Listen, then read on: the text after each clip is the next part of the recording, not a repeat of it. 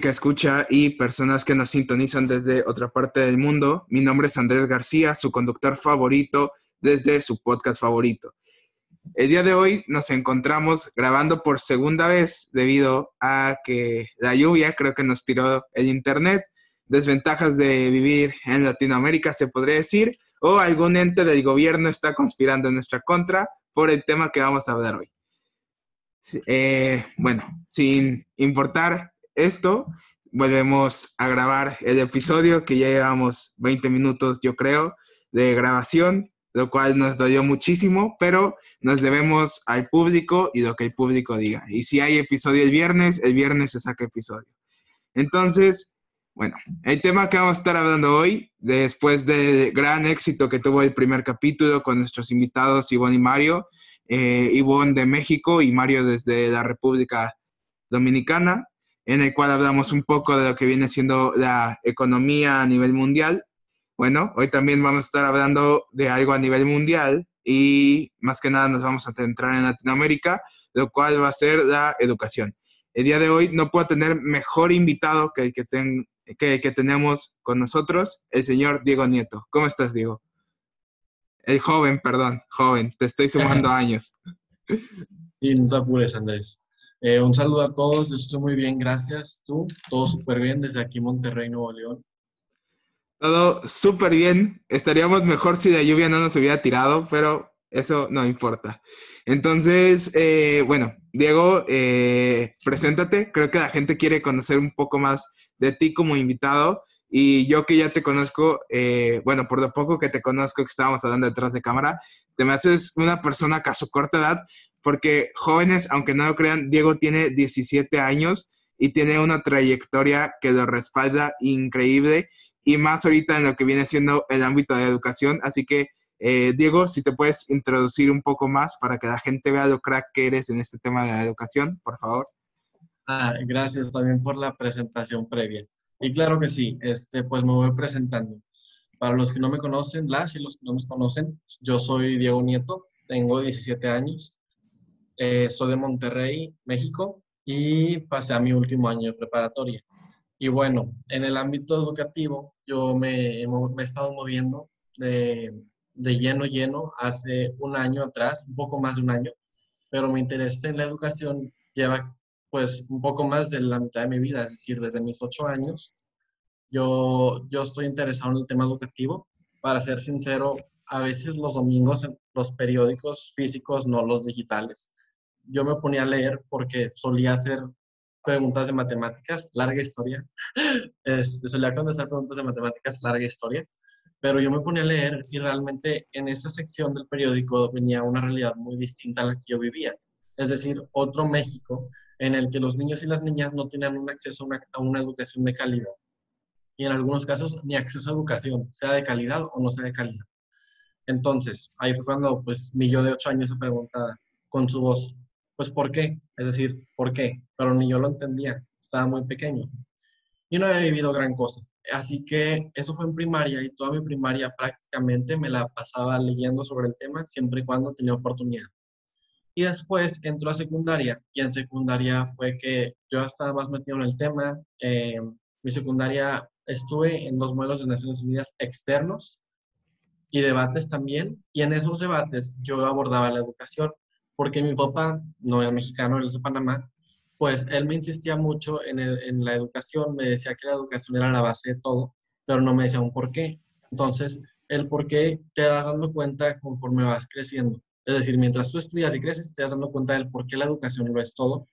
Y, y, tener estos conocimientos básicos te van a ayudar para la vida, siempre y cuando depende de cuáles conocimientos. Porque ahorita explicaremos, Andrés y yo, por qué enfatizar que no todo en el sistema educativo es lo que se ve en la vida. Y bueno, continuando. Y pues paso mi secundaria todo súper bien, aparte de leer, informarme y en algunos casos debatir. Eh, entro a prepa y ahí es otro mundo porque entrando prepa, yo me adentro más en los modelos de Naciones Unidas.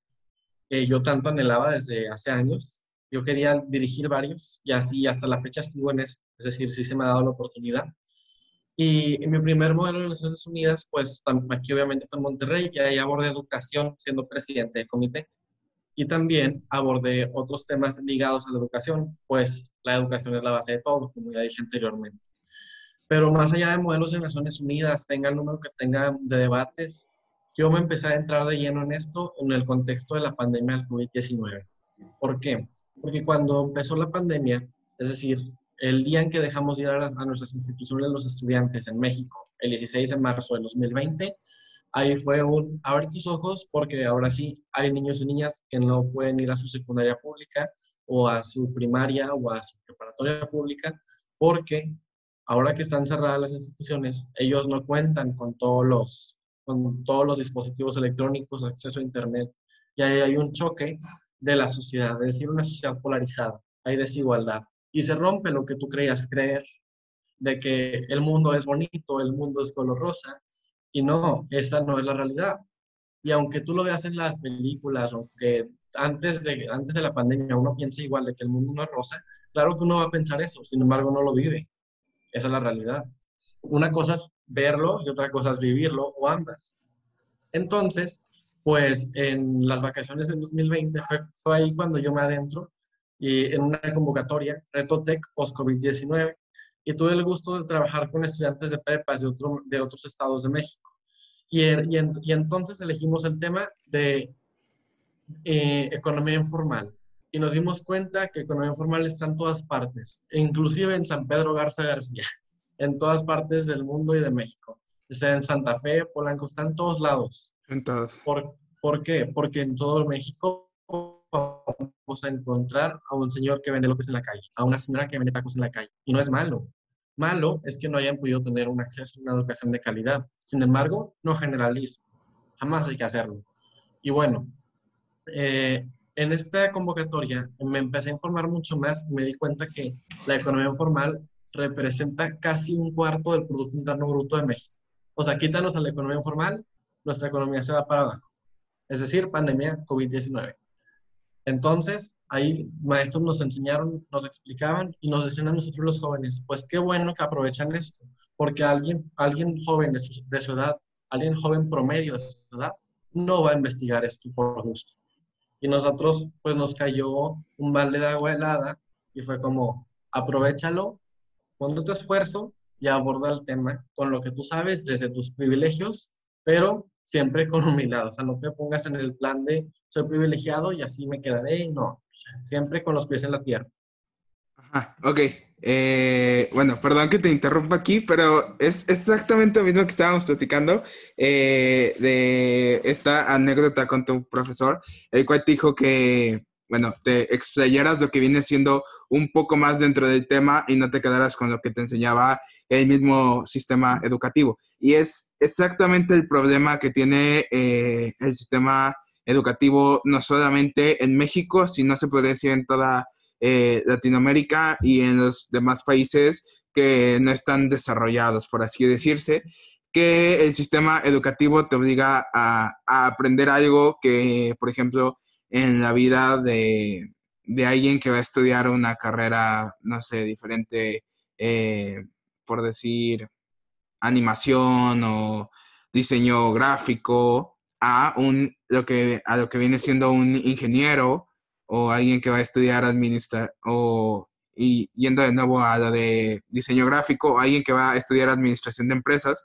eh, te ponía un ejemplo muy sencillo que muchos hemos eh, visto, ya si estamos, creo que se empieza a ver desde tercero de secundaria, o si no, lo vas a ver en preparatoria, lo cual es eh, como para qué nos enseñan a sacar el seno, coseno, tangente, cotangente, todo este tipo de, de fórmulas, pero está bien, enséñamelo, pero no me enseñes sacándolo eh, con, ejercicios de sacando eh, la sombra de un árbol. Enséñamelo con ejercicios eh, que voy a utilizar en la vida real.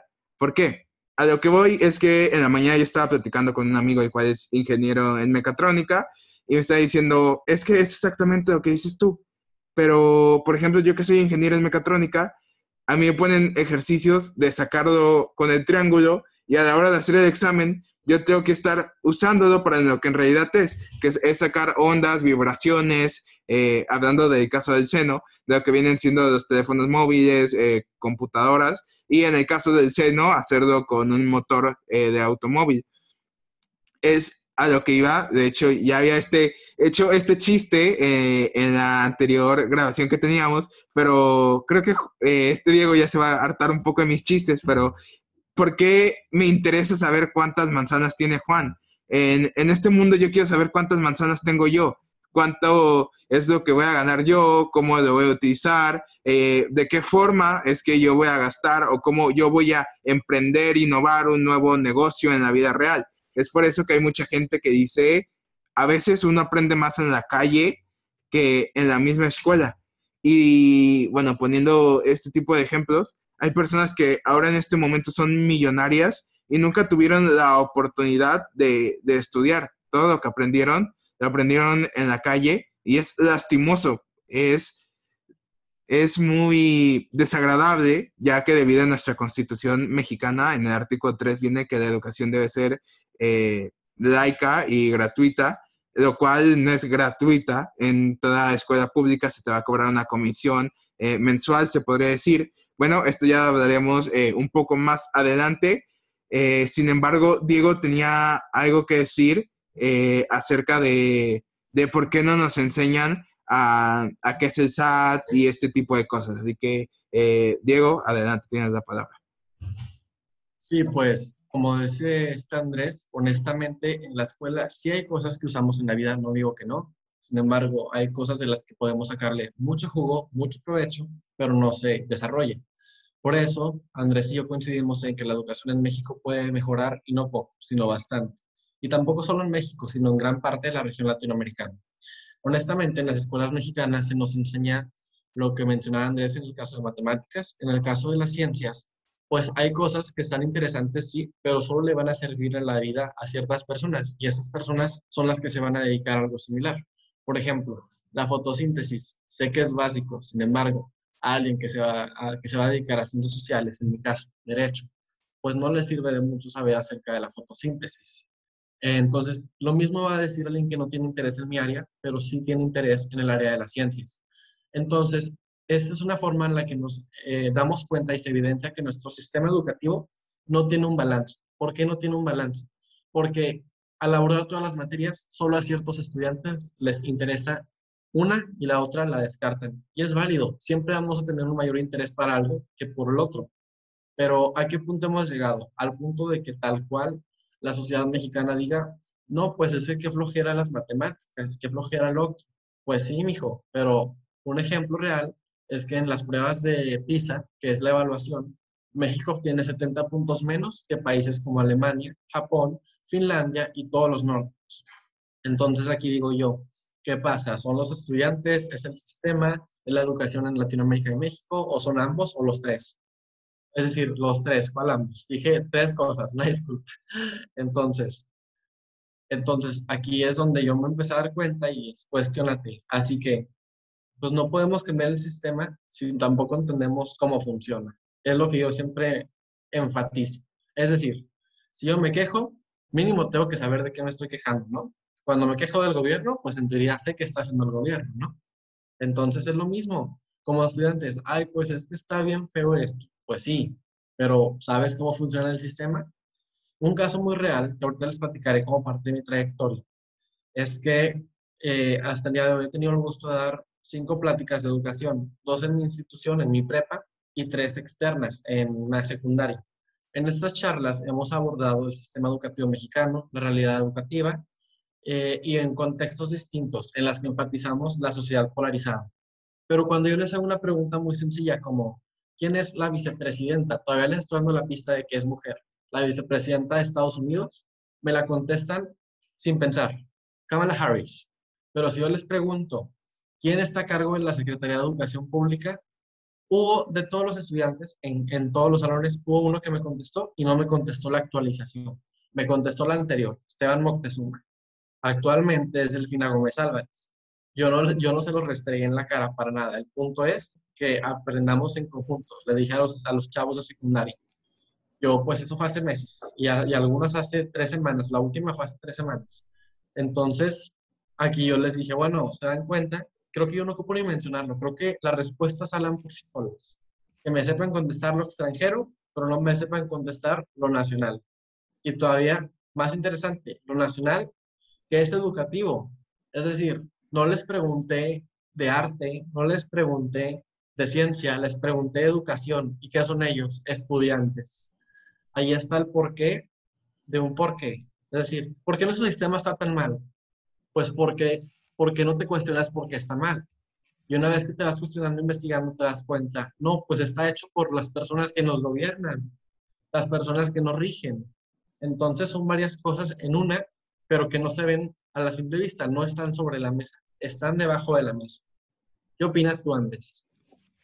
Acabas de, mencionar algo, algo muy importante, lo cual es que tú nos hiciste notar que estaban mal, eh, sin embargo, les, les enseñaste, les corregiste que cuál era la persona que estaba a, cargo de la educación en México, en este caso, eh, esta, perdón, esta, esta Delfina, eh, la cual es la que está a cargo, los corregiste, que yo siento que es un problema que tiene eh, México y Latinoamérica en general, que es los profesores, los profesores y a veces muchos alumnos, en vez de corregirse, de corregirte, perdón, lo que hacen es burlarse de uno o recalcar lo que viene siendo el error en vez de enseñarte, agarrarte la mano y decirte, ¿sabes qué? Este no es el camino, el camino es este y que te enseñen de una manera eh, por la cual tú entiendas. Que ahí entra un tema del cual también estábamos hablando con, Diego, que es la pedagogía y también son las formas de aprendizaje de cada alumno. Eh, bueno, en México, no sé si en Latinoamérica se haga, pero se maneja eh, lo que viene siendo como un test, el cual te dice cuál es tu forma de aprendizaje. este puede ser visual, corporal o kinestésica, sí, sí se llama así, Diego, si mal no me equivoco. Sí, kinestésica, el lenguaje corporal. Ajá. Eh, entonces, si nos hacen ese test, ¿por qué no lo utilizan? Porque la forma de, enseñanza sigue siendo la misma. Eh, un alumno que es visual no va a aprender de la misma manera que un alumno que es corporal. Y un alumno que es kinestésico, kinestésico tampoco va a aprender igual que uno visual, que es algo que también queríamos avanzar eh, con Diego, que es la educación en la actualidad, en lo que viene siendo el modelo virtual. Eh, hablando también con más personas, las cuales estamos eh, pasando por esto, que yo creo que es casi toda la población de alumnos. Lamentablemente hay algunos alumnos los cuales ya no pudieron seguir estudiando por esto de la, virtualidad, pero lo que está pasando es que, como bien dijo Diego y ahorita va a comentar, el sistema educativo con la virtualidad ha ido de bajada, ha ido para atrás. Más sin embargo, eh, sin embargo, perdón, eh, ya ves, es, es, lo que pasa que te estaba diciendo, que ahorita tú dijiste ambos cuando dijiste tres y yo acabo de decir más sin embargo. No sabes la cantidad de mensajes que, que me llegó cuando dije eh, más sin embargo. Ahorita ya hasta me están llegando tuyos privados, pero la cantidad de mensajes que me llegaron por Instagram, así de, no es más sin embargo, es sin embargo. Entonces, eh, estos son como los problemas de hacerlo en vivo, pero bueno, continuamos con lo que viene siendo eh, el tema. Es que la tecnología ha ido evolucionando y de hecho es gracias a la educación que la tecnología ha evolucionado, pero no vemos un avance en lo que viene siendo la educación actual, que es algo que también quiero que Diego me, me comente desde su punto de vista como alumno, cómo es que él vivió eh, la virtualidad, que es algo que me estaba comentando detrás de cámara antes de que se nos cortara el primer, eh, el primer video. En este caso, el primer intento de capítulo 2 del podcast. Entonces, Diego, si nos puedes comentar un poco más de la virtualidad, que es algo que me estabas comentando sumamente interesante. Sí, sí, claro. Pues mira, eh, ya como todos sabemos, el 16 de marzo del año pasado, en teoría, muchos estudiantes, se estima que alrededor de 30 millones de estudiantes no regresaron a sus instituciones por lo mismo de la pandemia. Y lo que mencionábamos y que tú mencionabas también es que no se avanzaba en esta educación virtual, sino se retrocedía, porque no se, mantuvo, no se mantuvo, retrocedía. ¿Por qué? porque de abril a agosto de 2020, de acuerdo al economista y otras fuentes que no me dejarán mentir como estatista, 2.83 millones de niños y niñas abandonaron sus estudios de solo abril a agosto del año pasado. Ahorita estamos en junio, casi julio 2021. Es decir, ahora, ¿cuántos más habrán desertado? Entonces, para desertar hay varias razones, es multicausal. Tenemos problemas familiares, problemas socioeconómicos, tenemos la salud del niño o la niña, o el estudiante o la estudiante, no necesariamente niño o niña. Y también tenemos una inestabilidad, es decir, es que me confundí, pero una inestabilidad, es decir, la salud emocional del joven no está bien, no se la atiende, porque honestamente se deprimen estando tan encerrados. Pero a este punto nos cuestionamos, ¿es menos peor encerrarse y evitar contagios o salir, ser feliz, entre comillas, pero contagiar? La verdad es que la salud de todos va por encima de lo ajeno. Y entonces es aquí cuando yo digo, ¿qué procede si el estudiante o el estudiante ni siquiera tiene un padre o madre ni tutor que la o lo respalde? Ahí hay otro porcentaje de niños que tienen otro contexto que terminan en casas hogares. Y si no terminan en casas hogares, terminan trabajando a temprana edad a temprana edad trabajando para subsistir, porque nosotros vivimos, pero hay quienes sobreviven y hay quienes subsisten. Son tres aspectos muy distintos. Entonces, es muy fácil para alguien de un estrato social alto, relativamente alto, decir, pues es que el pobre es pobre porque quiere. Y yo me quedo como, pues, ay, qué afirmación tan fuerte. Pero no, no, el pobre no es pobre porque quiere. El sistema está así o a poco se les da oportunidad donde van. Tampoco. Pero también influye lo que han recibido. Es decir, un ejemplo real, no vas a poner como el gobernante de todo un país a alguien que no está calificado o calificada. Y a alguien que sí lo está, pues por obvias razones va a ser. Pero ¿a qué punto hemos llegado? Al punto de que se ha polarizado más la sociedad y el sistema educativo lo dejan atrás el sistema educativo no ha avanzado, ha retrocedido, lo hemos repetido más de tres veces, pero es porque la realidad, y esta realidad solo he escuchado a adultos hablar de ella, son muy, pocos las son muy pocos los jóvenes, muy pocas las juventudes que lo abordan. Entonces, cuando un joven o una joven me dice, oye, ¿qué opinas de esto? Yo sí me abro al diálogo porque son muy pocos. Y qué mejor que piense similar y en dado caso distinto, pero que no se polarice, que se abra el diálogo y si es distinto, que no polarice nada, que te escuche y viceversa. También, pues te iba a comentar que ya les comentaba que yo pues di las pláticas a los estudiantes de secundarias y las respuestas eran las mismas. Así que hicimos un sondeo, por si no les había platicado, hicimos un cuestionario, un Google Forms, se le dicen, y en este les preguntamos, ¿qué les gustaría que les enseñaran? ¿Hasta qué grados han cursado? ¿Han dejado de estudiar por alguna razón? y en qué les gustaría que, les enseñaran, no eran, no eran las típicas clases que recibían, eran, las, eran otros aspectos como qué es el SAT, eh, cuántas secretarías de Estado tiene el país, cómo estamos regidos, otras preguntas como cómo arreglar una llanta, otras preguntas como cómo manejar sin tener que pagar el curso siendo menor de edad. Entonces eran tantas cosas que la escuela pudiera proveer, pero ahí está el problema como tú dices, en el artículo 3 de la Constitución te especifican, es gratuito. En el aspecto público es gratuito. Ok, ok. Ahí corta antes de empezar, porque es algo que me emociona. Diego, ¿estás listo para meternos en la primera polémica de Latinoamérica Escucha? Sí, ya sé cuál es. Adelante. Adelante. Vamos, vamos con todo. Así que agárrense porque yo sé que nos gusta a todos el chismecito. voy, voy por cargador. Es que la batería. Dale, dale, dale. Eh, mientras tú vas, yo sigo platicando un poco. Eh, y ahorita te pongo de corriente. Ok.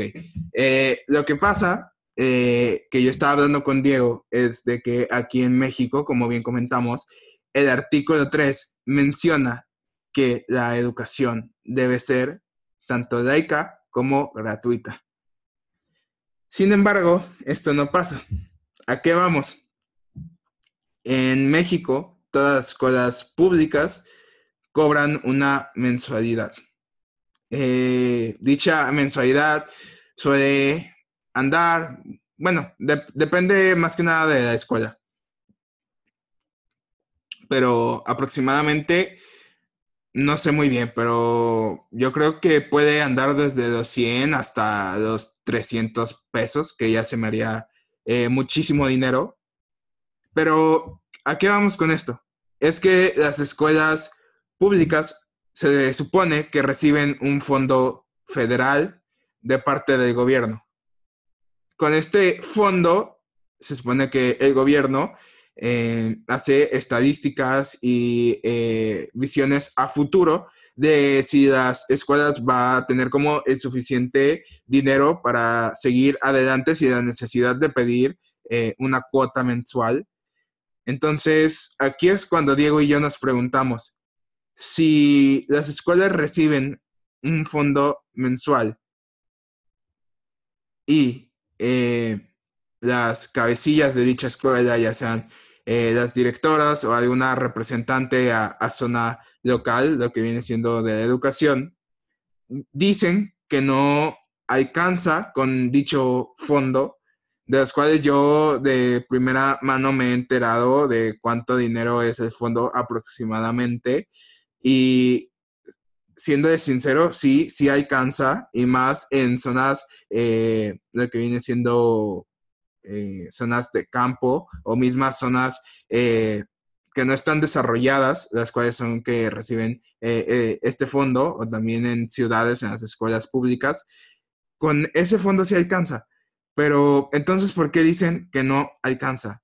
¿O será más bien que ese fondo no llega a donde tiene que llegar, a las manos que tiene que llegar?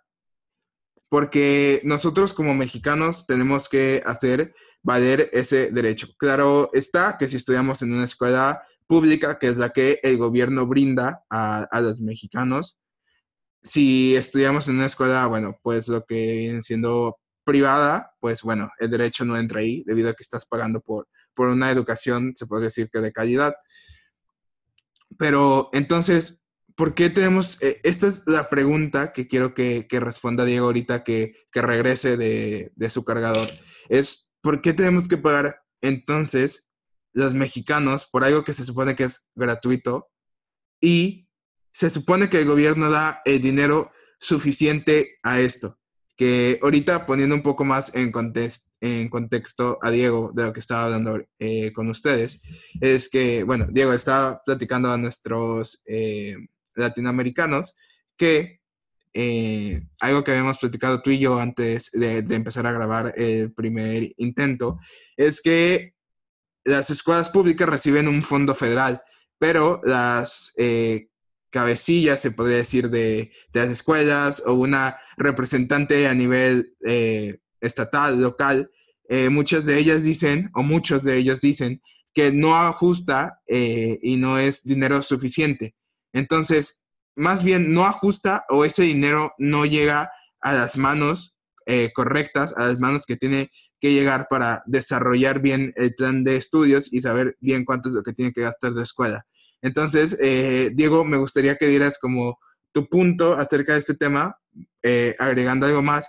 Como ya sabemos, en México hubo una famosa secretaria de educación en lo cual hubo un robo bastante grande y a, esto quiero entrar, a lo que viene siendo la corrupción en el nivel eh, educativo, en eh, qué es lo que estamos hablando el día de hoy. Entonces, eh, Diego, me gustaría que dieras tu opinión, por favor. Claro que sí, y sí, de hecho, por si no creías, estuve escuchando todo el tiempo. Sí sé del Fondo Federal para el Sistema Educativo, antes de que lo repitieras, te escuché, y abordando todo lo que me mencionabas. Claro que sí, te voy a dar mi opinión.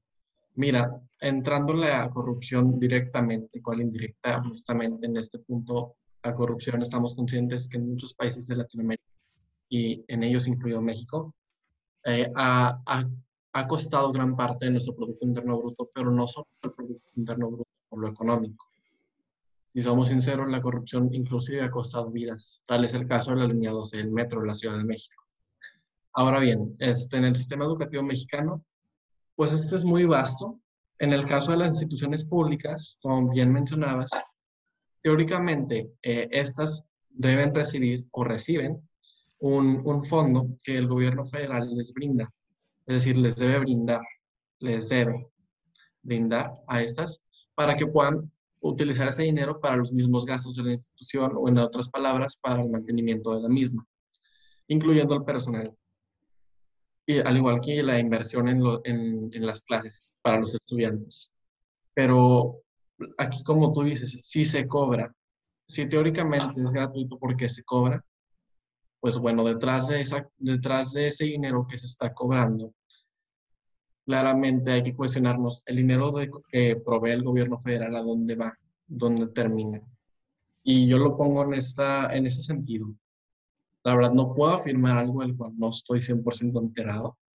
Creo que nadie. Entonces yo lo pongo en el sentido de, uno, corrupción en este caso puede ser porque le llegó a las manos incorrectas a otra persona, alguien de por medio. O dos, puede ser también otra persona que también está involucrada y está lucrando con el dinero que le correspondía a la educación de dicha institución.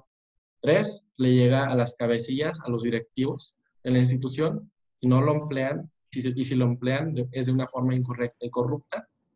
Cuatro, no lo mandan y el gobierno federal se lo queda. Es decir, tenemos un esquema de cuatro puntos el que en, el que, en los que a mi parecer no, no nos hemos cuestionado, pues bueno, si el artículo 3 de la Constitución mexicana dice tal cual, que es laica y gratuita, ¿por qué no está siendo gratuita? En ese caso, también habría que cuestionarnos específicamente, pues ese dinero de, de, tal escuela pública, ¿para qué lo van a usar? Decir, ¿será para pagos de intendentes, cuidado del mantenimiento? La verdad no sé, pero lo que sí sabemos es que la corrupción en México hasta el año 2016 nos costaba el 9% del Producto Interno Bruto y muy pocos jóvenes hablan de esto. Este porcentaje que acabo de mencionar no me los quede de la manga, es decir, Forbes México lo publicó a través de un artículo y se cree que ha aumentado porque en tiempos de pandemia, si nosotros vamos al índice de corrupción mundial y, y la comparación de los países, ha aumentado en todos. Es decir, en México, Estados Unidos, Colombia y más que nada la, la región latinoamericana. Nosotros nos vamos a, a una Europa, los países más corruptos ahí destacan Rusia y Ucrania, pero ese ya es otro contexto, otra situación. Y bueno, aquí ah, aprovechando el sistema educativo, ¿qué procede? En el mismo sistema educativo son muy pocas las clases que se enseñan, más bien dicho, no se enseñan en el mismo sistema educativo, son las privadas en su mayoría, las instituciones privadas las que enseñan clases de gobernanza y gobierno, que vaya, no es lo mismo. No, son ciertas instituciones privadas que enseñan cómo estamos regidos cuándo y cómo se vota, qué, puestos de representación popular hay y a la vez las funciones, incluidas las secretarías de Estado, que por cierto, vuelvo a lo mismo, no se nos enseña. Entonces, yo tomé una clase en mi institución, que gracias a Dios es de calidad, eh, y esta se, se, titula como Retos del México Actual. En esta clase, nosotros vimos cuántas diputaciones locales y federales se disputan por entidad y cuántos diputados y diputadas federales hay en el Congreso de la Unión, cuántos senadores y senadoras, eh, también cuántos escaños se supone que hay. También vimos la legitimidad y legitimidad, y no se diga las elecciones presidenciales, al igual que su sexenio cada cuánto cambian, y los otros puestos. Es decir, no solo están los senadores y los diputados, también están las regidurías, entre otros. Y esto no lo aprendes en, en el mundo exterior. O sea, si lo aprendes, pero con lo que sabes. Y si no sabes, si no vienes preparado, en una sociedad mexicana y dividida, es difícil, porque no, no pasa que alguien que no recibió una educación amplia en este ámbito se hace mayor de edad, es decir, cumple los 18 años y dice, ¿cómo saco la INE? ¿Cómo voto? ¿Por cuántos años estará esta persona por la que votaría? Exacto. Acabas de mencionar algo muy importante lo cual no se nos enseña que nosotros como ciudadanos deberíamos saber que hay gente cada 18 años que es la primera vez eh, que votas, eh, claramente con tu INE. Eh, no voten si no tienen INE, ojo, y tampoco vendan su voto, ahorita que tengo la oportunidad de decir esto. Y ahí es increíble cómo nosotros los jóvenes no aprendemos esto de cuántas diputaciones hay, cuánto dura un gobernador, cuánto dura un presidente municipal, cuánto dura el presidente de la nación en su puesto. Eh, este tipo de información que no llegamos a saber debido a que se podría decir, y no me gustaría decirlo de esta manera porque a lo mejor y se escucha muy feo, pero es la realidad, la el mismo gobierno nos censura a nosotros los jóvenes de esta información. ¿Por qué lo harán? ¿Quién sabe? A lo mejor eh, se podrían plantear eh, distintos porqués, como lo hizo Diego, de a lo mejor no le conviene que los jóvenes eh, sepan esto, pero los jóvenes tenemos que saberlo, debemos de saberlo porque a nosotros nos corresponde el futuro. O sea, ahorita están nuestros papás, nuestros tíos, eh, nuestros abuelos están eh, gobernando este mundo. Pero, ¿qué va a pasar si los jóvenes siguen con una educación que es de este nivel cuando lleguemos arriba? No vamos a saber ni siquiera cómo los candidatos rigen. Hay gente que ni siquiera sabe, sabe que existe la Constitución mexicana, pero yo creo que existe eh, un porcentaje muy amplio que ni siquiera la ha abierto, que no conoce sus derechos. ¿Y por qué esto? Porque el gobierno no le da la importancia suficiente a que conozcamos eh, de los mismos. Y, ¿cómo decirlo? Me da hasta vergüenza saber, eh, porque es la realidad, que en México no gana el candidato que más preparado esté, ni el candidato que más sabe, sino gana el candidato que más dé y Diego no me va a dejar de mentir, el candidato que más de dinero, el candidato que más de, este, eh, ¿cómo se llama? Se me fue el nombre, Diego, eh, despensas, que más de despensas, o el que más esté haciendo hablar en redes sociales, que, que se haga más viral, y que tenga más memes. Entonces, es algo que está pasando en México. La educación nos está llevando a tal nivel de que no conocemos ni siquiera las propuestas de nuestros candidatos, sino que votamos. Y e, es algo muy cierto que estaba escuchando en, otro podcast, y, perdón por meterme en, la política, pero no me dejarás mentir, Diego, la política va, muy de la mano de la educación. Y están hablando que hay gente que ni siquiera conoce a los candidatos de, su ciudad, de su estado, sino que votan al momento de ver eh, la hoja en la cual vamos a votar la, planilla, eh, ven la cara y dicen, este, voy a poner un ejemplo, aprovechando que ahorita tú estás y eres de, Monterrey, de tu actual, eh, bueno, el, gobernador que ganó en las elecciones, en este caso Samuel García, que mucha gente no conocía a los candidatos, no conocían ni sus propuestas, pero al momento de tú ir a votar, o la gente cuando va a votar, ves eh, los candidatos que están plasmados en, la hoja, en la cartilla, y ves a Samuel García y lo primero que se te viene a la mente es, este chico es el de los fosfo, fosfo, y no conoce a los demás. ¿Y qué hace la gente? Vota por él. ¿Por qué? Porque es el que conoce, es el que se hizo viral, es el que se hizo, el que se hizo más gracioso en redes sociales. Entonces, es, esto es lo que buscamos con, este proyecto que es Latinoamérica Escucha el Podcast, eh, que me gustó mucho que lo mencionaras ahorita, Diego, de que muchos jóvenes eh, no hablan o les da pena hablar, hasta a veces nos censuran a nosotros. Pero ¿por qué nos censuran si nosotros somos la generación del futuro? Y nosotros también tenemos derecho a hablar de, del mismo mundo, porque habitamos en el mismo mundo que las generaciones que van a venir y en el mismo mundo que las generaciones que ahorita tienen el mando de este. Entonces, eh, voy muy de acuerdo contigo, Diego. Y otro tema de, que queremos hablar, eh, Diego y yo, eh, es acerca de, por ejemplo, hay materias que ya habíamos mencionado, las cuales son innecesarias y hasta a veces a nosotros, los mismos alumnos, se nos hace muy difícil a los 18 años tener que elegir una carrera debido a que tenemos cierta presión social para elegir a la misma, eh, de que a los 18 ya eres mayor de edad, ya tienes que saber por qué tienes, eh, qué es lo que quieres estudiar. Pero si la educación no me está dando las herramientas para yo saber qué es lo que quiero estudiar, ¿por qué a los 18 lo voy a hacer? Entonces, Diego, no sé si quieres comentar un poco más de, este tema que acabo de mencionar y ahorita yo te lo complemento porque créeme que es un tema que podemos complementar y desarrollar y es más, hasta hacer una idea y que la gente escuche nuestra idea y por qué no, después en un tiempo hacer que esta idea sea parte de nuestro sistema educativo, que qué mejor que los jóvenes seamos eh, los que vivimos dentro de este sistema y nosotros seamos lo que, los que cambiamos el sistema. Así que, Diego, adelante, me gustaría saber tu opinión.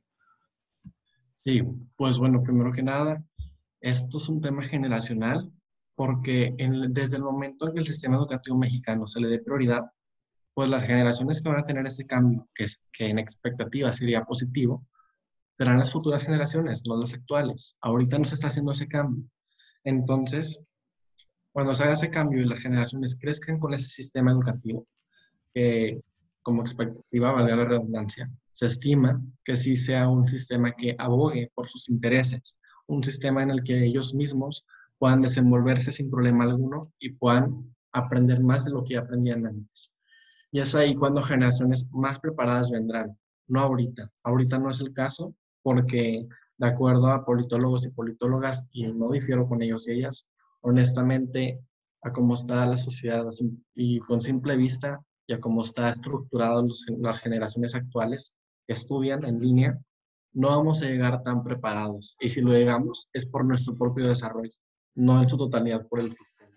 Porque el sistema no nos ha proveído, o sea, no nos ha brindado un modelo educativo que nos haga mejorar como estudiantes o nos haga superarnos en el medio educativo, sino es por esfuerzo totalmente propio.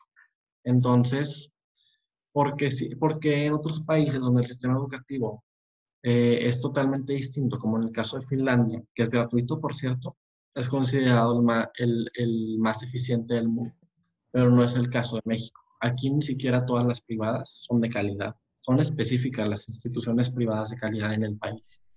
Y a eso hay que sumarle el costo. Sin embargo, la educación es base. Eso sigue siendo algo que no va a cambiar siempre y cuando le demos la prioridad. Y este es un problema detrás de otro problema porque es una cadena.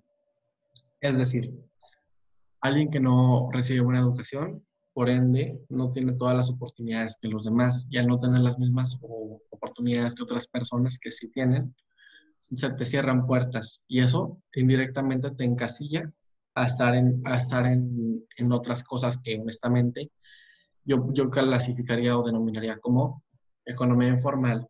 Alguien que tiene estudios, normalmente, no generalizo, pasa a la economía formal en la labor. Pero alguien sin estudios o con estudios no terminados entra en la categoría economía informal la mayoría de las veces, no siempre. Entonces, aquí hay una disyuntiva porque dice uno, porque esto pasa siempre y no, y no cambia?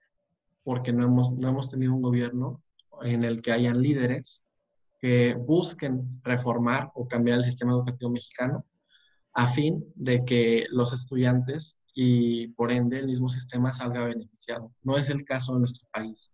Y no se diga Latinoamérica, o sea, si nosotros comparamos México con otro país latinoamericano, también es una situación similar. Eh, inclusive Brasil, que es un país con una población muy alta, México que tiene entre 126 a 130 millones, Brasil tiene 214, tiene mucho más. Y Brasil tiene una desigualdad enorme. No voy a decir que México no, pero Brasil también la tiene. Y aquí también entra el hecho de que en Brasil, a pesar de ser la mayor economía latinoamericana, tiene problemáticas muy similares a México. Y eso no lo exime de tener un sistema educativo que tampoco, que tampoco abogue por los intereses de los estudiantes. Entonces, aquí entra otro problema detrás, otro problema, y es interminable porque no se ataca el problema de raíz. ¿Y cuáles son las raíces? El mismo sistema educativo. Pero ¿qué pasa con esto? Pues es gobernado por quienes lo crearon. Ahí está, la, ahí está el problema. Entonces es un círculo que solo quienes están dentro saben cómo romperlo, a menos que alguien con total liderazgo y entienda la situación tenga y, tenga el interés de, lo va a hacer. Pero pues hay muchos factores de por medio, por lo que después de quién sabe cuándo pasará. Y ojalá sea pronto. Es por lo que los jóvenes estamos luchando. Eh, en este caso, eh, el gran joven Diego, que es un ejemplo de, de lo que estamos mencionando. Eh, ojalá y se cumplan todas tus metas y ojalá podamos cambiar juntos lo que viene siendo el sistema educativo. Ah, también algo que quiero tocar es, por ejemplo, y por qué no dejar que los jóvenes eh, se desarrollen dentro de áreas. Por ejemplo, en, la preparatoria, que se, que se, bueno, se dice, de hecho es la realidad, la preparatoria es la etapa pre a elegir tu, carrera. Entonces, ¿por qué no dejar que los jóvenes en un sistema educativo de tercer a cuarto semestre se puedan meter eh, en un área a, lo, cual ellos estén interesados? Por ejemplo, dividir, eh, no sé, ingenierías, eh, administraciones, artes, diseño, todo ese tipo, dividirla, y que los jóvenes puedan meterse a esas mismas y puedan desarrollar sus intereses para no llegar a, la universidad y no saber nada, nada acerca de la carrera que, van a elegir o la cual están cursando. Eh, ahora voy a poner eh, otro ejemplo, Diego. Aquí en México se hizo muy viral, eh, bueno, al menos en, en, mi estado se hizo viral, no sé si en otros estados se haya hecho, un video en el cual un profesor le pide a sus alumnos que por favor pongan fuentes bibliográficas en, su trabajo. Y los alumnos no sabían que eran las fuentes bibliográficas. ¿Y qué pasa con esto? Es porque no nos enseñan o porque la educación misma ha avanzado a, cierto grado de que los alumnos, eh, a esto voy con lo que decía, la tecnología ha avanzado tanto que ya podemos buscar nuestras tareas en, en Internet ya podemos ver las respuestas de si nos dejan la tarea de investigar acerca de Cristóbal Colón acerca de la fotosíntesis, que fue un ejemplo que puso Diego, lo tenemos a la mano en, Internet y es tan fácil copiar y pegar que a veces ni siquiera ponemos fuentes de dónde sacamos eso y llegamos a la universidad sin saber eh, cosas tan sencillas. Por lo cual, Diego, no sé cuál sea... Ah, otra cosa que quería comentar, que estaba hablando con Diego, eh, perdón Diego, ahí te corté como de inspiración, ahorita te regreso, es que, por ejemplo, eh, si los alumnos pudieran enfocarse al área que ellos quieren ir, no sé, poniendo el ejemplo de un ingeniero, ahora, ¿por qué existen los tests, los tests de orientación vocacional? Si el alumno ya tiene bien enfocado qué es lo que quiere, eh, a Diego le ha pasado, a mí me ha pasado, y yo creo que a cientos de jóvenes, o miles o millones de jóvenes les ha pasado que al momento de hacer el test vocacional, pongamos el ejemplo, yo que quiero estudiar eh, administración de empresas con una maestría en relaciones internacionales, eh, yo hago mi test vocacional, ¿y qué es lo que pasa? Me sale que debido a mis actitudes demostradas en un test que no sabemos ni siquiera quién lo hizo, debo ser chef, debo ser químico, o debo ser ingeniero. Cuando yo sé que no quiero eso. ¿Por qué? Porque no me llama la atención. ¿Y qué es lo que pasa? Simplemente nos confunde una, un test que no sabemos ni quién lo hizo, que lo pudo haber hecho un mismo eh, adulto. ¿Y qué es lo que pasa? Que hacen que los jóvenes se confundan y no desarrollen al 100% y no puedan aprender más acerca de los temas que realmente les interesan. Entonces, eh, Diego, ahora sí te doy eh, totalmente la palabra para que me complementes esta idea. Y pues mira, para complementar tú ya te digo, estoy totalmente de acuerdo, inclusive le voy a agregar que lo de orientación vocacional no ha salido muy efectivo en muchos casos. La verdad, son muy pocos los casos, parece chiste, lo sé. Y, o sea, yo nunca he escuchado a un alumno o alumna decir, wow, me, sirvió bastante tomar la orientación vocacional. Nunca. Gracias a la orientación vocacional ya sé que no quiero ser ingeniera y que quiero ser chef, ¿no? Nunca va a pasar eso. Y voy a citar a un comediante, eh, parece chiste, pero es anécdota, del gran Franco Escamilla, aunque es, es realidad. O sea, en la educación hay muchas cosas que muchos dicen que es chiste, pero es una anécdota que nosotros mismos contamos. Ahora sí, Diego, perdón por interrumpirte, pero quería agregar esto porque es importantísimo. Es la realidad a la que vivimos. Sí, no te preocupes. Este, y bueno, honestamente, pues para muchos estudiantes es un chiste lo de la orientación vocacional, porque nunca he escuchado a algún alumno o alumna decir, wow, me ha servido tanto tomar este curso. No es el caso. La verdad, no, no se le ha habido eficiencia. Y realmente en, en un sistema educativo como el que tenemos en México, nos obliga y encasilla directamente a los estudiantes a que nos demos cuenta al 100% a lo que nosotros queremos hacer con nuestras vidas por nuestra cuenta. Y está bien hasta cierto punto, pero hay una parte en la que uno se cuestiona, pero ¿por qué el sistema no me permite o no me, no me brinda ciertos cursos o no me brinda cierto apoyo desde antes? Y desde antes me refiero antes de mis 18 y 17, para que yo con suficiente anticipación ya me dé cuenta de mis intereses y sepa que sepa mínimo qué rumbo voy a tomar. Por ejemplo, hay jóvenes de 18 años que no saben qué estudiar y no digo que no sea válido, porque también digo, el sistema educativo no nos ha brindado muchos, digamos, muchas vías de desarrollo, muchos cursos, o no nos ha brindado todo lo necesario para que nosotros podamos darnos cuenta, ah, quiero estudiar ingeniería, no, quiero ser licenciado, licenciado en administración de empresas. Pues no, se da cuenta uno y una, como dicen, a las malas. Y a las malas puede ser aprendiendo, eh, metiéndose a cosas como trabajar aparte de estudiar, o puede ser leyendo cosas que no tienen nada de malo, pero leyendo otras cosas que no tienen que ver con la escuela. ¿Por qué? Porque en la escuela no ves todo lo que se ve en el mundo real. Entonces, ¿de qué me sirve, como tú decías, saber la altura de la sombra y la altura de un árbol?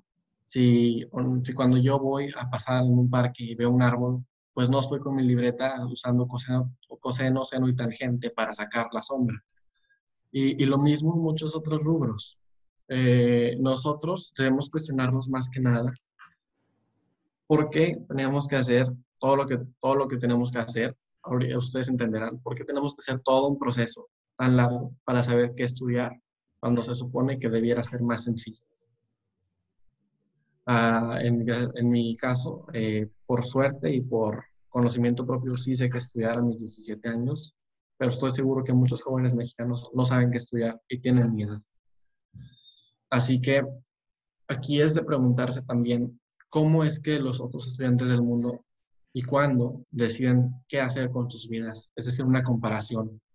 ¿No crees que sería interesante abordar, abordarlo? Es decir, investigar cuándo y cómo los estudiantes en México deciden qué estudiar para futuro de carrera y lo de otros países.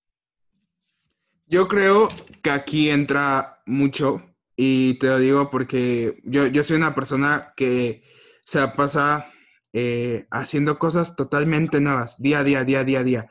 Si, si mi papá me dice, haz esto, o mi hermana, o un amigo, obviamente que, que lo que me estén proponiendo no sea una tontería de aviéntate de un puente, no, gracias. Pero de que yo sé que eso me puede traer una eh, experiencia, algo nuevo a mi vida, eh, que sea fuera de la escuela, porque la educación no solamente es en la escuela, ni tampoco en la casa. La educación también adquiere uno en lo que viene siendo en su vida diaria. ¿A qué voy con esto? Un joven para saber realmente a qué se quiere dedicar toda su vida es porque debe tener una experiencia con dicha carrera, la cual quiere estudiar, por ejemplo, eh, alguien que quiere estudiar, eh, no sé, eh, arquitectura, es porque tuvo una experiencia, pudo ver mediante, ya digamos que vivimos en una época virtual, mediante videos de YouTube, pudo ver un youtuber el cual vive de la arquitectura, que sube sus diseños, o eh, a lo mejor que su papá es arquitecto o tuvo la oportunidad de ir a alguna obra a visitar, tuvo esa experiencia y tuvo esa, ese aprendizaje de que él quería. ¿Pero por qué? Porque lo vivió. Más sin embargo, sin embargo, perdón, sin embargo, la educación no hace eso. La educación te encierra como bien dijo Diego, nos encierra, nos arrincona en una esquina y nos dice, elige con esta información que yo te estoy dando. Oye, no, espérate, yo quiero vivir, quiero ver las demás opciones de carrera, a ver cuál me gusta más. Entonces, eh, Diego, no sé si tengas una opinión distinta a lo que viene siendo de que los alumnos también eh, nos desarrollamos en base a experiencias que vivimos en la vida diaria. Sí, por supuesto. Por supuesto que estoy de acuerdo. Eh, por ejemplo, en mi caso, nunca me ha llamado la atención las matemáticas. No me gustan las matemáticas. Entonces no me voy a ir a una ingeniería, para resumirlo de esa forma. Pero tengo experiencia en debates de modelos de Naciones Unidas. Tengo experiencia en, en investigación, como lo, como lo es relacionado con el periodismo, el periodismo de investigación. Tengo experiencia también en habla en público. Entonces, esas experiencias personales se van a ir englobando y relacionando con una carrera de interés. Así que para alguien que se la pasa dibujando y dibujando infraestructuras y se la pasa haciendo formas de una, con, es decir, empleando matemáticas con figuras y formas, pues indirectamente va a querer la, la arquitectura como carrera o algo similar. Y lo mismo para alguien que es muy bueno, muy buena eh, en los conocimientos básicos de la medicina. Es decir, mí me preguntas eh, qué es un nefrólogo, pues yo sé que es un nefrólogo que estudia los riñones, pero si, pero si me preguntas otra cosa como cuántos huesos tiene tu mano, eso lo tengo que ver en la escuela de nuevo o lo vuelvo a investigar porque se me olvida. Oye, a, a mí me preguntas que si te duele la cabeza, ¿qué te tomas? Yo te digo, cómete un caldo de pollo. Exactamente, porque no tenemos experiencias en ello, pero un estudiante de que 16 o 17 años que ha tenido experiencias, por ejemplo, en algún curso de medicina, pues si tomó el curso es porque tiene interés en la medicina y por ende va a estudiar esa carrera. Exactamente. Y bueno, eh, lamentablemente se nos está acabando el tiempo del podcast eh, debido a que tenemos establecida como una duración eh, pero me gustaría como que dieras una pequeña conclusión acerca de lo que hemos sacado y algo que te gustaría, por ejemplo, que se añadiera al sistema educativo no solamente de México, sino de el mundo entero, debido a que, bueno, vivimos en el mundo, en el mismo eh, mundo todos, aunque tenemos culturas, tradiciones diferentes, pero la educación es mundial, o sea, los jóvenes van a seguir aprendiendo y la escuela va a ser la principal forma de aprendizaje que tengamos. Qué buena pregunta. Y hasta me pones a pensar, porque me he enfocado más en la mexicana que en la mundial, pero claro que hay aspectos que lo engloba la mundial. Entonces, aquí te da mi respuesta. Yo creo que se le puede sumar al sistema educativo no solo mexicano, sino mundial, generalizando pues en términos generales, le puede agregar una forma de estudio en la que, o sea, una manera en la que los estudiantes estudien de una forma más libre y no tan encasillados o no tan cerrados. Es decir, los estudiantes puedan estudiar sin una indicación de tienes que estudiar de tal, de tal hoja a tal hoja, pero tienes que hacer esto, esto y esto y esto, sino de una forma en la que los estudiantes les nazca investigar del tema. Y esta forma, como dices tú, que lo hacen muchos test de que si estudias o tienes, o tienes habilidades kinestésicas, auditivas o visuales, lo emplean muchos países del mundo. No es, México no es la excepción. Hay muchos países que no. Es decir, se puede desarrollar un protocolo y un, y un sistema educativo en el que se, realmente se empleen estos, que no queden en cuestionarios que nunca se emplean, como es el caso mexicano, que no quede en vano.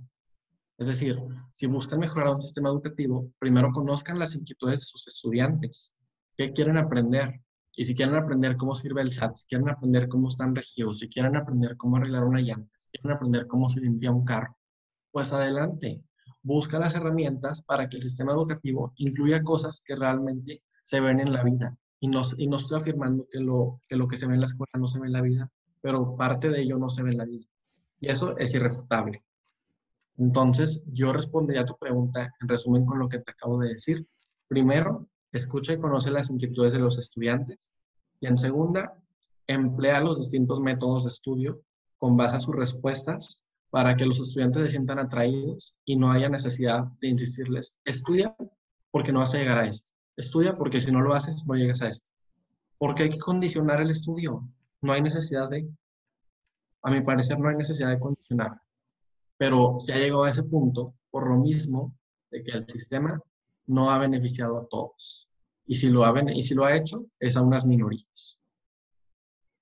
¿Qué opinas? Totalmente de acuerdo. En serio, en serio. Es que es lo que acabas de decir en resumidas palabras y también agregando algo, eh, lo cual se vive en la universidad. ¿Por qué tenemos que esperar hasta la universidad para llevar a cabo lo que vienen siendo prácticas laborales. Yo sé que la universidad eh, son prácticas laborales un poco más extensas, pero ¿por qué no desde la preparatoria eh, ya tener divididos los grupos y saber qué es lo que quiere cada grupo de alumnos, eh, los que quieren estudiar ingeniería, diseño, administración, y por qué no llevarlos a que experimenten cómo es la administración en la vida real, llevarlos a una empresa, eh, a cualquier empresa, no vamos a decir marcas porque no nos pagan, si quieren que les digamos, patrocinen. Entonces, ¿por qué no llevarlos a una empresa a ver qué es lo que hacen los las personas que estudian administración, a ver qué hacen las personas que estudiaron algo relacionado con diseño, a ver qué hacen los ingenieros. Porque tenemos que limitarnos a exactamente lo que dijo Diego, ¿por qué tenemos que limitar el estudio y no expandirlo?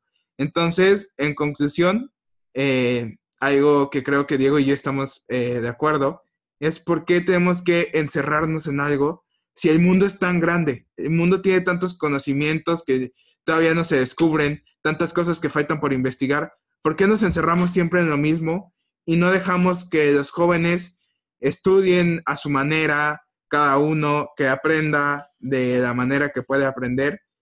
Eh, claro está, que también lo haga dentro de la escuela, pero también que aprenda fuera de ella y pueda llevar esos conocimientos y aplicarlos a la misma escuela y decirle al profesor, eh, ¿por qué no nos habla acerca de esto? y tú llegar y proponer un tema con tu profesor, no sé, de formación cívica y ética, y poder decir, profe, ¿qué le parece si hoy salimos un poco de la rutina y en vez de hablar de las leyes, ¿por qué no hablamos acerca de, de lo mismo que tú dijiste? ¿Por qué no hablamos del SAT? Si el SAT eh, y este tipo de cosas también van de la mano de lo que viene siendo la formación cívica y ética, porque nos forman como personas. Entonces, eh, bueno, Diego, de mi parte es todo me encantó compartir este capítulo de podcast con alguien tan preparado como tú, en serio. Entonces te doy las gracias y no sé si quieras agregar algo antes de concluir. Mm, pues bueno, primero que nada, muchas gracias a Andrés por la invitación, también a, a Ivonne, si me estás escuchando, si me vas a escuchar. También te doy las gracias, compañera de Modelos de Naciones Unidas. Y eh, yo también, yo también, yo también. ¿Qué pasó? Y también, Andrés. Yo también. Somos compañeros en eso, pero ya pronto. Sí somos. Bueno, no, nos ha tocado, pero ambos lo hacemos. Sí, y también a todos los que nos han escuchado, pues espero les haya interesado lo que hemos hablado, servido y también pues se sigan informando, porque recuerden que de la educación parte todo lo que somos y lo que hacemos, incluido nuestro progreso como sociedad.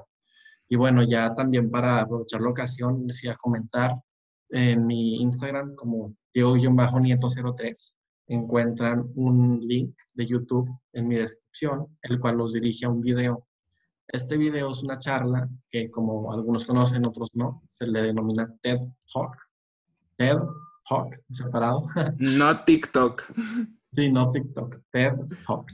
Y en este yo hablo acerca del rezago educativo en México a raíz de la pandemia del COVID-19, la realidad educativa que se afronta y cómo muchos niños, niñas y estudiantes a nivel nacional han, perdido, han, abandonado sus estudios y han perdido gran parte de conocimientos por lo mismo. Y también tengo una cuenta de noticias locales, estatales, nacionales e internacionales, en la que soy cofundador. Se llama Mirada Política MX. Nos pueden seguir.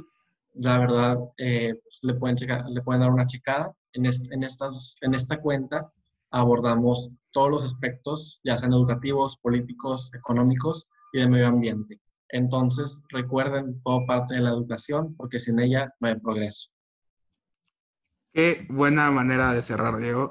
Y antes que nada, agradecer en serio a latinoamericanos, se la están rifando, perdón por ya hablar un poco menos serio, se están rifando en serio con todo lo que están haciendo con nuestras cuentas y con todo el apoyo que están haciendo. Así que de mi parte, de su conductor favorito, me despido. Muchas gracias por vernos en Latinoamérica Escucha y los esperamos en el tercer episodio del podcast que les aseguro que les va a encantar con los invitados que tenemos y más con el tema que vamos a abordar, que ya estarán conociendo por nuestras redes sociales. Mucho gusto, mi nombre es Andrés y no se olviden de seguir a Latinoamérica Escucha y sintonizarnos todos los viernes a las cinco y media hora México GMT menos 4 o menos 5. ¿Sí es menos 4, Diego? Según yo, menos 4. La verdad no estoy seguro.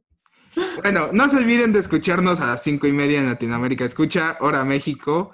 Y muchísimas gracias y aquí los esperamos a la próxima.